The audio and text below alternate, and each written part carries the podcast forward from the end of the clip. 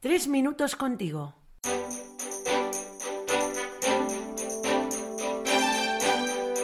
Muy buenas, soy Luis, seminarista, y es una alegría compartir una vez más tres minutos contigo.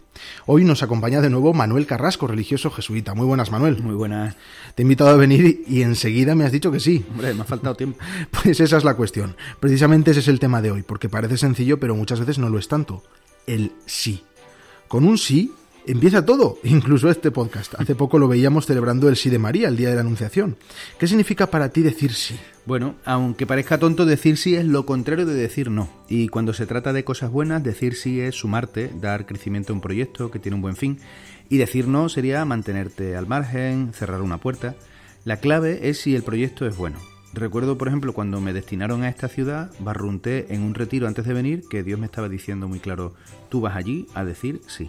Y a nivel humano no siempre es fácil. Parece que el sí grande se da una vez, a lo que sea, cualquier cambio, pero los grandes cambios van acompañados de muchos síes.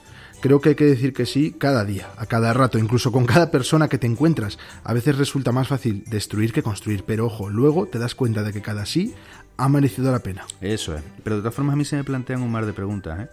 ¿Qué pasa cuando te desanimas y ya no te apetece decir sí? Y luego muy clave también, ¿cómo sabes si es para bien? Porque a veces le puedes estar diciendo sí a cosas que no convengan. ¿Qué razón llevas? Yo recuerdo en el programa que hicimos con Antonio sobre la ilusión que hablamos que uno se puede desanimar un día. Con respecto al sí, si un día lo dices con la boca pequeña tampoco pasa nada. A ver, sí, te puedes quedar sin batería, pero no te quedes sin el cargador. Para bueno. recuperar el entusiasmo de la primera respuesta, a mí me ayuda a llevar un cuaderno de notas o ir apuntando experiencias para nutrirme de ellas. Y también hay que tener en cuenta a qué estoy diciendo que sí, a qué estamos diciendo que sí. No es lo mismo contestar afirmativamente a un ascenso en el trabajo que a una petición de matrimonio. Por cierto, felicidades a mis amigos que se acaban de comprometer. Olé. O valorar una vocación distinta, sacerdotal o religiosa, porque a veces la propuesta puede venir de arriba. Puede orientar.